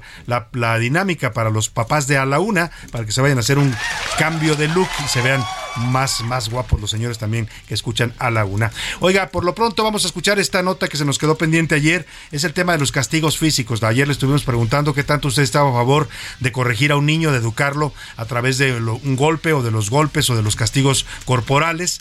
Eh, hay una tendencia en el mundo que dice que esto ya no se debe hacer, que hay que buscar otros métodos de conciliación, de negociación, de diálogo con los niños, porque además los niños ya cada vez permiten menos que les pegue. ¿eh? Un niño chiquito ya a esta altura le dice, oye, espérame, yo tengo derechos, no me puedes golpear, ¿no? Y tiene toda la razón. Bueno, pues vamos a escuchar esta nota que nos preparó eh, sobre este tema José Luis Sánchez.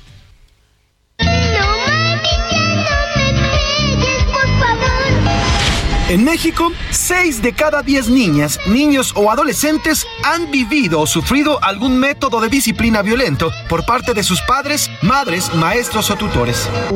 Según un estudio, La violencia en la crianza de la UNICEF, las prácticas de crianza violenta en nuestro país aún continúan arraigadas.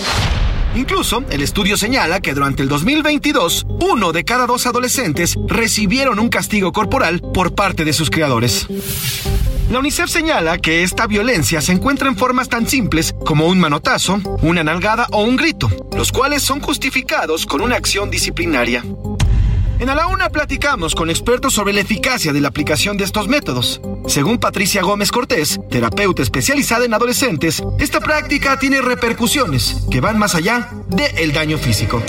En México estamos acostumbrados a la frase de más vale una nalgada a tiempo que un llanto después, pero esto es falso. Los castigos físicos o golpes, más allá de dejar huellas corporales, provoca repercusiones psicológicas que lo pueden afectar en su vida adulta, ya que enseña a los pequeños a resolver cualquier acto a través de la violencia.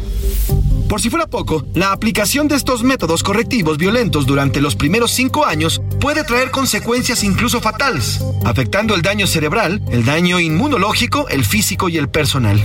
Para los padres de familia, estos métodos no siempre tienen un buen resultado. Así lo expresaron para la Una madres y padres de familia en entrevista con este espacio. Yo no estoy de acuerdo con los castigos corporales con los niños. Yo creo que ellos son capaces de comprender si nosotros les hablamos. Eh, depende de la etapa en la que estén. Los niños pueden comprender muchas cosas y entender el contexto si se los explicamos bien. No estoy de acuerdo, eh, ya que si se dan principios y valores desde la infancia, eh, es un resultado al tiempo.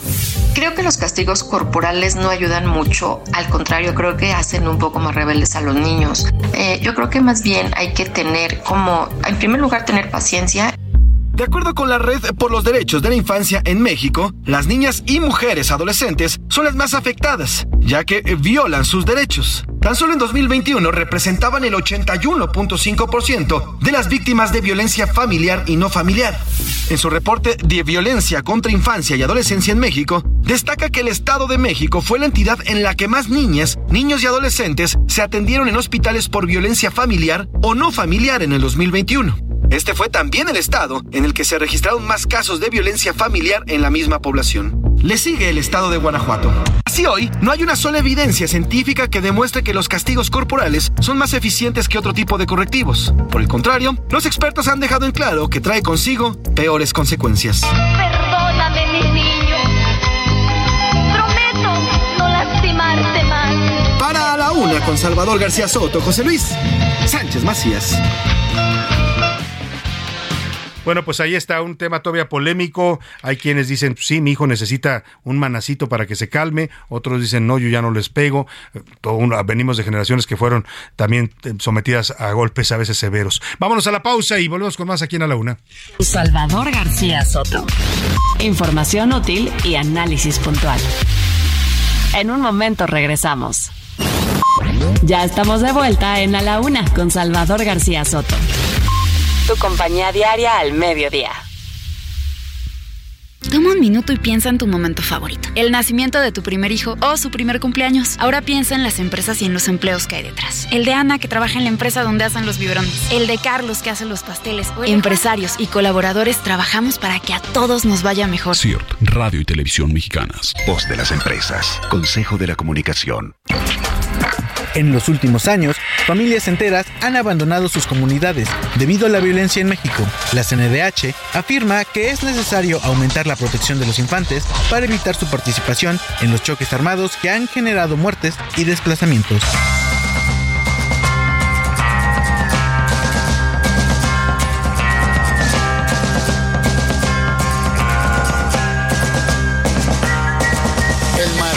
Impacta la aguja, la explosión de la pólvora con fuerza empuja, movimiento de rotación y traslación, sale la bala arrojada fuera del cañón, con un objetivo directo, la bala pasea segura y firme durante su trayecto, hiriendo de muerte al viento, más rápida que el tiempo, defendiendo cualquier argumento, importa si su destino es violento, va tranquila la bala, no tiene sentimientos, como un secreto que no quieres escuchar. La bala va diciéndolo todo sin hablar, sin levantar sospecha, asegura su matanza. Por eso tiene llena de plomo su panza. Para llegar a su presa no necesita ojos, y más cuando el camino se lo traza un infrarrojo.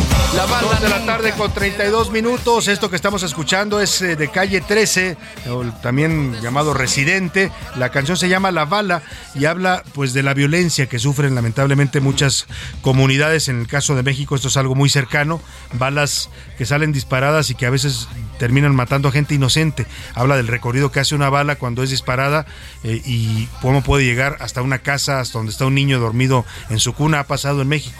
Es también parte de las violaciones a derechos humanos que vivimos. El derecho a la seguridad y a nuestra integridad física en México está amenazado y es violentado todos los días por la violencia del crimen organizado, la violencia que padecen muchos mexicanos eh, y que les cuesta la vida. De eso habla esta canción La Bala de calle 13 de 2010. Escuchemos un poco más y seguimos con más para usted aquí en la Una. Hay poco dinero, pero hay muchas balas. Hay poca comida, pero hay muchas balas. Hay poca gente buena, por eso hay muchas balas A la una. Con Salvador García Soto. El ojo público. En A la Una tenemos la visión de los temas que te interesan en voz de personajes de la academia, la política y la sociedad. Hoy escuchamos a Maite Azuela en Romper la Confusión.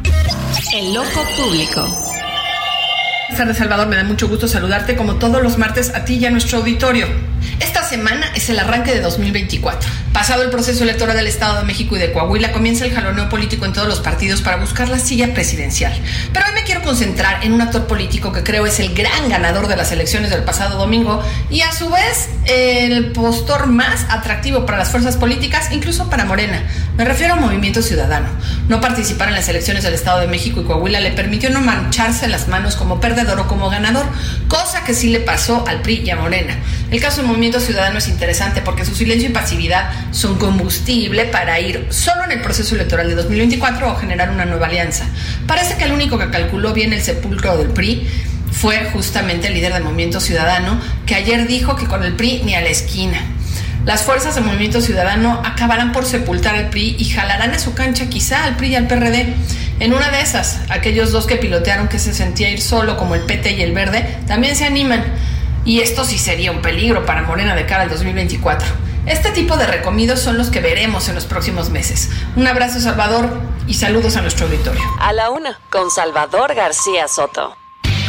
Dos de la tarde con 34 minutos. Un abrazo también y un saludo para Maite Azuela, nuestra colaboradora aquí en el Ojo Público, con su romper la confusión, que hablaba de estos resultados, de lo que significan y bueno, pues lo que decía interesante sobre cómo Movimiento Ciudadano al final, pues calculó bien, ¿eh? No se sabe, pues claramente, claro que ya se sabe a quién terminó beneficiando. Sin duda benefició su salida de la contienda del Estado de México a Morena, pero bueno, pues eh, ellos dicen que lo hicieron en un tema calculado porque según ellos ya estaba negociada la gubernatura del Estado de México entre el PRI López Obrador. Así lo dijeron en su momento y por eso retiraron de la contienda a su candidato Juan Cepeda. Y bueno, pues vamos a hablar de otros temas también importantes eh, en este tema del INAI. Ayer hablábamos con la comisionada del INAI, Julieta, eh, se me fue ahora su apellido, con la comisionada Julieta, que nos comentaba sobre estas sesiones extraordinarias que están teniendo a partir de amparos que la justicia le ha otorgado, Julieta del Río Venegas, eh, la justicia le ha otorgado a algunos ciudadanos que se quejan que dicen, oigan, yo hice mi petición de información y no me han respondido, llevo ya varios meses, pues es que el INAI no está sesionando, pero si va usted y pide un amparo, si usted es peticionario del INAI, tiene una solicitud de información que no le han respondido porque están paralizados por culpa del Senado, que no ha nombrado a los nuevos comisionados, pues usted puede ir a un juez y ampararse. Y si le dan el amparo, el INAI está obligado a sesionar, aunque sea con tres comisionados, para resolverle su tema. A partir de esta situación tan anómala que estamos viviendo en un derecho que es fundamental para los mexicanos, hablamos del derecho a la información, el derecho a, eh, a la rendición de cuentas por parte del gobierno, a que tengamos información los mexicanos sobre cómo se gasta el dinero público, dónde se invierte, en qué lo utilizan nuestras autoridades. Bueno, pues a partir de esta problemática, el presidente de la mesa directiva de la Cámara de Diputados, Santiago eh, Krill Miranda, pues dijo que va a entrar o ya presentó un recurso ante la Suprema Corte de Justicia de la Nación para que se aceleren las resoluciones que están pendientes por la falta de nombramiento de los, de los cuatro comisionados que le faltan en este momento al INAI. Eh, dijo Santiago Krill que desde hace más de dos meses ha pre presentado este amparo y todavía no resuelve la Corte. Ya habló sobre este tema la ministra presidenta de la Corte, Norma Piña, que le dio trámite a la solicitud. Vamos con Diana Martínez para que nos cuente de estos esfuerzos que se hacen desde la Corte para que el INAI pueda volver a sesionar normalmente. Así es, Salvador. Buenas tardes. El presidente de la mesa directiva de la Cámara de Diputados, Santiago Krill, pidió a la Suprema Corte de Justicia de la Nación dar atención prioritaria a la controversia constitucional que promovió el Instituto Nacional de Transparencia, Acceso a la Información y Protección de Datos Personales, el INAI, por la falta de nombramiento de tres comisionados. La ministra presidenta Norma Piña dio trámite a la solicitud de Krill, quien también pidió agilizar el recurso de reclamación promovido luego de que la ministra Loreta Ortiz rechazó que el organismo autónomo sesione con cuatro integrantes. En el acuerdo de la Corte se señala que derivado de este estudio de las constancias que se recibieron, se advierte que Krill tiene legitimación para solicitar la atención prioritaria de los asuntos eh, indicados. Ortiz y el ministro instructor eh, del recurso de reclamación Javier Laines Potisek tienen ahora cinco días para informar el estado que guardan estos expedientes y pues Piña además pidió al Consejo de la Judicatura Federal que informe al máximo tribunal qué asuntos relacionados con el caso están radicados en juzgados y tribunales federales. Hasta aquí mi reporte. Pues ahí está este intento porque desde la Corte se resuelva este tema que el Senado ha sido omiso y negligente. ¿eh? No quieren los senadores resolver, sobre todo la mayoría de Morena, pues porque tienen instrucciones del presidente y del secretario de Gobernación, Adán Augusto, de que dejen así al INE, lo quieren asfixiar. Quieren que el INE no, perdóneme, no el INE, el INAI, el Instituto Nacional de Transparencia y Acceso a la Información Pública, no quieren que funcione pues porque no les gusta que se que ande uno de preguntón sobre cómo usan los recursos públicos. Es un gobierno opaco, así está resultando el de López Obrador. Oiga, y hablando hace rato le decía una alcaldesa que dice que quiere ser secretaria de Seguridad Pública de la Ciudad de México. Bueno, pues ya le comento quién es. Se trata de Sandra Cuevas, es la alcaldesa de Cuauhtémoc. Eh, primero había dicho que se quería reelegir, ¿no? Que iba a buscar la reelección como alcaldesa. Quién sabe si la logre, pero tiene el derecho a buscarlo. Y ahora dice, dijo aquí en un, justamente en, en los micrófonos del Heraldo Radio, la semana pasada le dijo a Jesús Martín Mendoza que, que le gustaría ser secretaria de Seguridad de la Ciudad de México. Escuche usted. Me gustaría que fuera o Santiago Tabuada, alcalde de Benito Juárez, o que fuera Rubalcaba, alcalde de Coajimalpa. Los dos son dos seres extraordinarios, son bien hechos, saben lo que está pasando en la ciudad. Tendríamos una ciudad de primer mundo. ¿Y a mí qué me gustaría? Me gustaría apoyarlos y me gustaría más el tema de seguridad. Eso me encantaría. Si ahorita tuviera yo la posibilidad de tomar una decisión, me gustaría ser secretaria de Seguridad Ciudadana. Bueno, pues a mí me gustaría ser embajador en Londres, pero se vale soñar, dice Sandra Cuevas que quiere ser secretaria de Seguridad Ciudadana, no tiene ninguna experiencia en seguridad, pero pues le gusta el cargo, ¿no? Le gusta vestirse de, de policía, ya ve que seguido sale vestida con chamarras de policía, como si de veras supiera de seguridad, pero bueno, la alcaldesa va a tener en serio con su idea de convertirse, anda buscando hueso, pues, para que me entienda, lo que dices, va a apoyar a Taboada o a, o a menciona por ahí, creo que a Xochitl Galvez, o no sé quién más menciona, que, que le gustaría que fueran candidatos a jefe de gobierno por la oposición.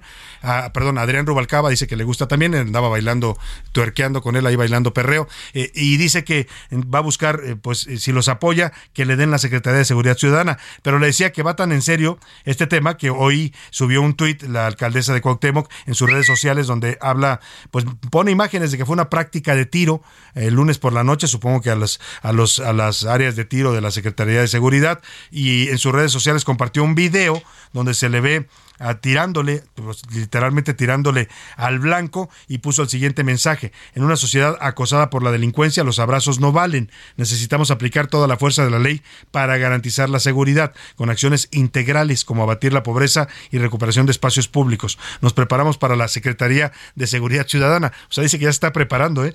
Eh, practicando de madrugada con tiros de precisión. Pone Sandra Cuevas esto. Y en eh, el video, eh, este, es- este que va a escuchar usted son los balazos de Sandra Cuevas cuando está practicando tiro.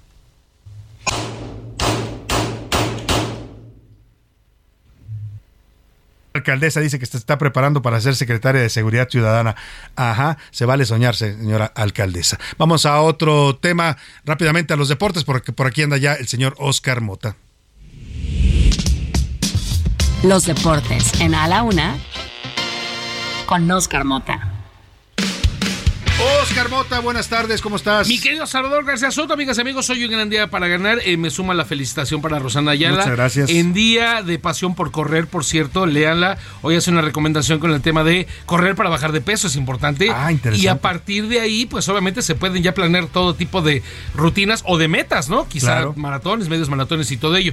Entonces, Lo puede, la puede leer en el heraldo.com.mx, así se llama la columna de Rosana Ayala, Pasión por Correr. Es correcto, mi querido Salvador, muchas felicidades. Y hablando de temas de fútbol femenil, terminó eh, la temporada con el segundo título de las Águilas del América femenil. Derrotaron en casa 2 a 1 a las Tuzas del Pachuca. Le repitieron la dosis que había sido el viernes de ida. Un buen gran gol de Katy Martínez, eh, rematando de cabeza, inclusive como a la Borghetti allá eh, en asunto de el Mundial. 58 mil personas en el Oye, Azteca, Salvador. importante la cifra, ¿eh? porque esto habla de que la liga femenil está también creciendo. Bueno, no solo a la gente, a Tlaloc le encantó el fútbol femenil, porque ayer el aguacero, qué hijos, o sea, Llovió increíble. fuerte en, en el sur de la Ciudad de México. Y entonces todo estaba obviamente como uno de estos partidos bravísimos, icónicos, lluvia, 58 mil personas, claro anda Es como todavía. de película, ¿no? Que se barren y Tal así cual. sale el agua. Y en campeonato, ¿no? Entonces, Claro. verdaderamente importante. Una temporada, querido Salvador, que estuvo marcada desafortunadamente por un asunto que no es para nada menor. Escuchemos la siguiente pieza. Claro. Las futbolistas de la Liga Femenil en México enfrentaron otro partido que, de acuerdo a las estadísticas, no han podido ganar. El monstruo del acoso y la violencia contra la mujer devora la sociedad mexicana y el fútbol no es la excepción. Hace un par de meses, la futbolista Scarlett Camberos se vio obligada a dejar el país debido al acoso digital que sufrió por parte de un sujeto identificado como José Andrés N. Habla Edurne Fernández, conductora del programa Bolita, por favor. Si no toman acciones, si normalizamos esta situación y si dejamos que de tanta calidad y que están aportando tanto se tengan que ir porque le ponen 36 horas de no acercarse al pelafustán este, la verdad es que es terrible. Y la federación, horroroso. Tiraron todo el trabajo que han hecho en 6-7. La denuncia de Camberos no fue aislada. Las también futbolistas Selene Valera, Jana Gutiérrez, habían colocado antecedentes de acoso también en contra de José Andrés N. Asimismo, Selene Cortés del Pachuca apuntó a un usuario de redes sociales con la cuenta Ángel Puente E01, quien realizó publicaciones de índole sexual. Habla Katy Martínez, futbolista del América. El hecho de que se dé este tema de Scarlett visibiliza aún más lo que pasa todos los días en nuestro país, no solo a las futbolistas, sino a todas las mujeres que vivimos aquí. Pero es un tema que tiene que terminar ya.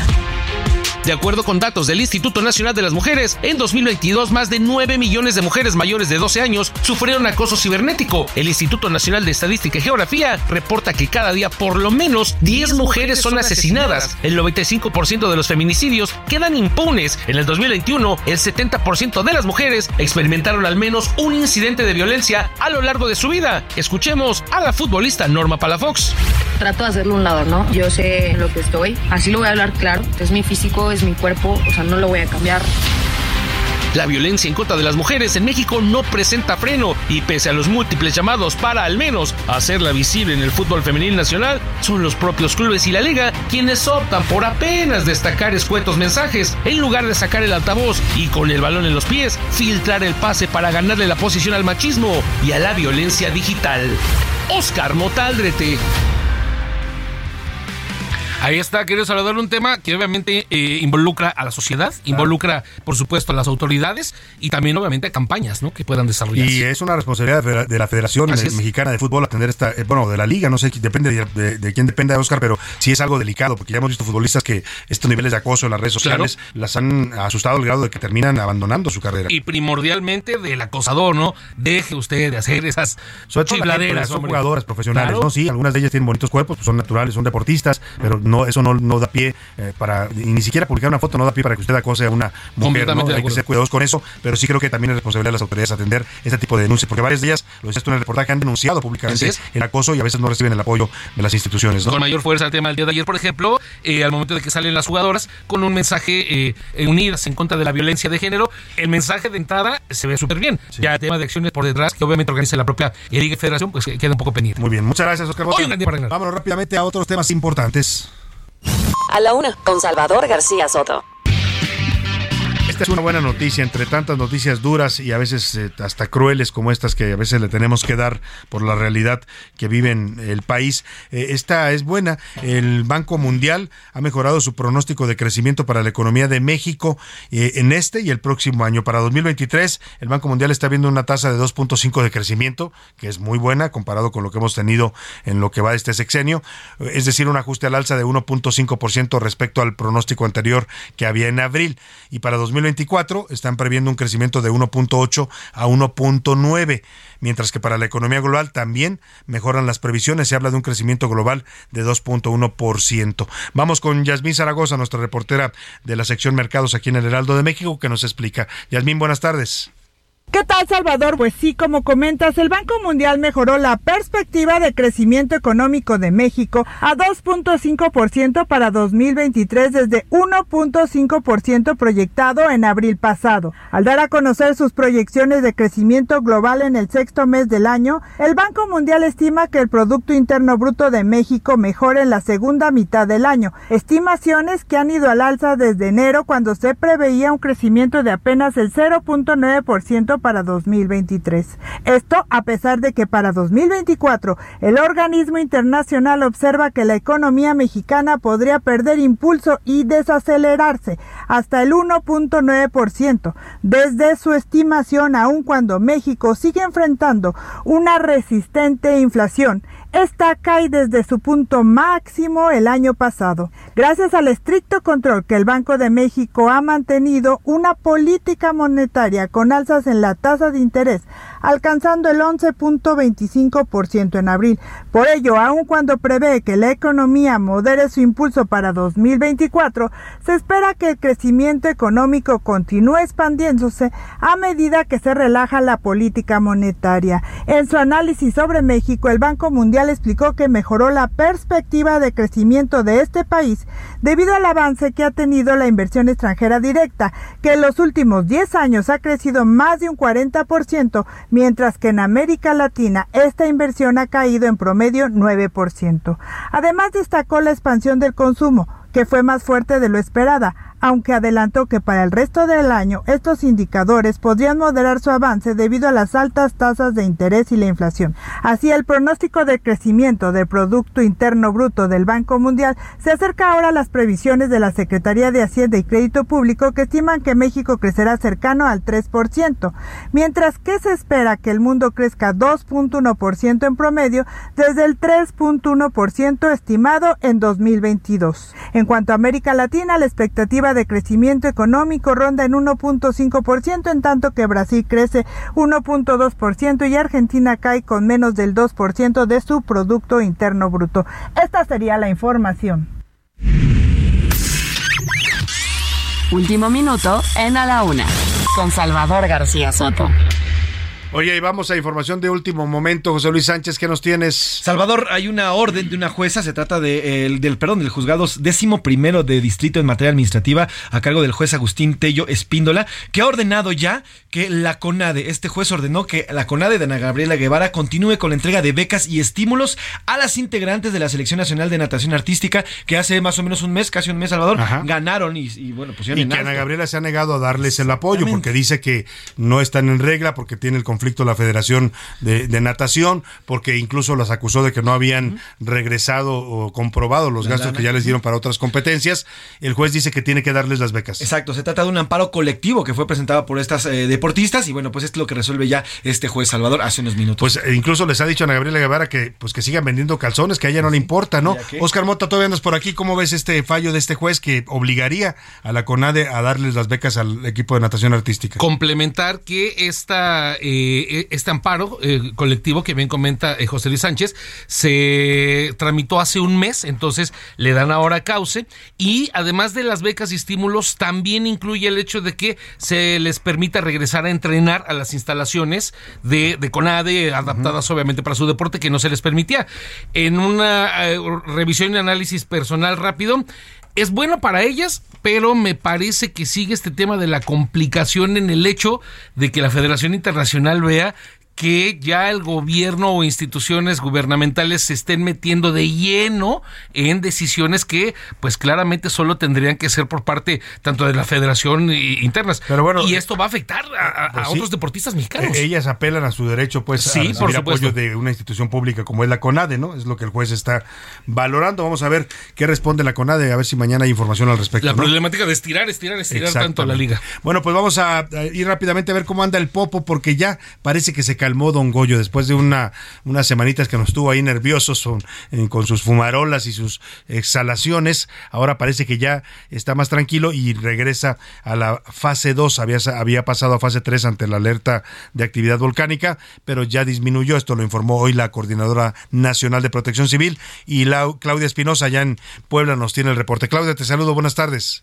¿Qué tal, Salvador? Te saludo con gusto para darte a conocer que, de acuerdo con el Senapred, pues se ha determinado y debido a la baja en la actividad volcánica del Popocatépetl, regresar al amarillo fase 2. Esta alerta volcánica mantiene las restricciones de no acercarse a menos de 12 kilómetros del cráter del volcán, debido a que la emisión de ceniza y de material incandescente todavía es factible dentro de esto. Hay que mencionar que en las últimas semanas la cantidad de ceniza que se emitió hacia la zona de Puebla y los municipios conurbados fue mínima en comparación con lo registrado hace semanas. El gobernador del estado, Sergio Salomón Céspedes Peregrina, indicó que se mantienen de acuerdo con los integrantes del Senapred para mantener las medidas de vigilancia en las comunidades que se encuentran cerca del coloso. Es la información que te tengo desde Puebla. Muchas gracias, Claudia Espinosa. Oiga, y mientras el popo se calma, lo que no se calma es la guerra en Ucrania. Eh, hay una noticia de último momento que nos va a comentar José Luis Sánchez. Rusia acaba de bombardear a la principal presa que abastece de agua a los ucranianos. Hay convocado una reunión de emergencia. Eh, dice el Kremlin que no fueron ellos, José Luis Sánchez, pero ¿qué dice la información? Así es, Salvador. Se está reportando en estos momentos la destrucción de una de las paredes principales de la presa Har. ¿Qué es esta presa?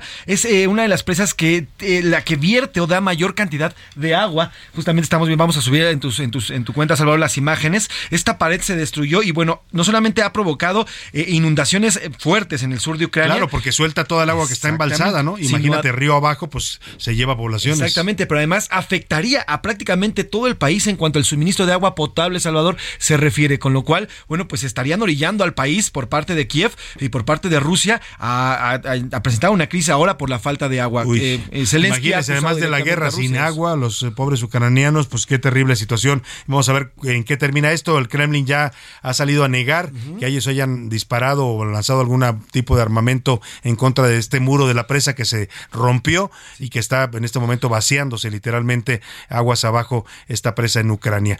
Bueno, pues vamos a estar pendientes. Nos despedimos de usted a nombre de todo este equipo. Le digo gracias en la coordinación de información y los reportajes está José Luis Sánchez, en la producción está Rubén Esponda, en la eh, deportes, por supuesto, Oscar Mota, en la coordinación de invitados Laura Mendiola, en la redacción Diana, perdóname, Milka Ramírez, que le mandamos un saludo, Miguel Zarco, Iván Márquez, también Ricardo Romero, aquí en cabina Alex, eh, Muñoz, nuestro operador, a Rubén Cruz en la asistencia de producción. Y a usted, gracias, que pase una excelente tarde, provecho. Aquí lo esperamos mañana a la una. Por hoy termina a la una con Salvador García Soto. El espacio que te escucha, acompaña e informa. A la una con Salvador García Soto.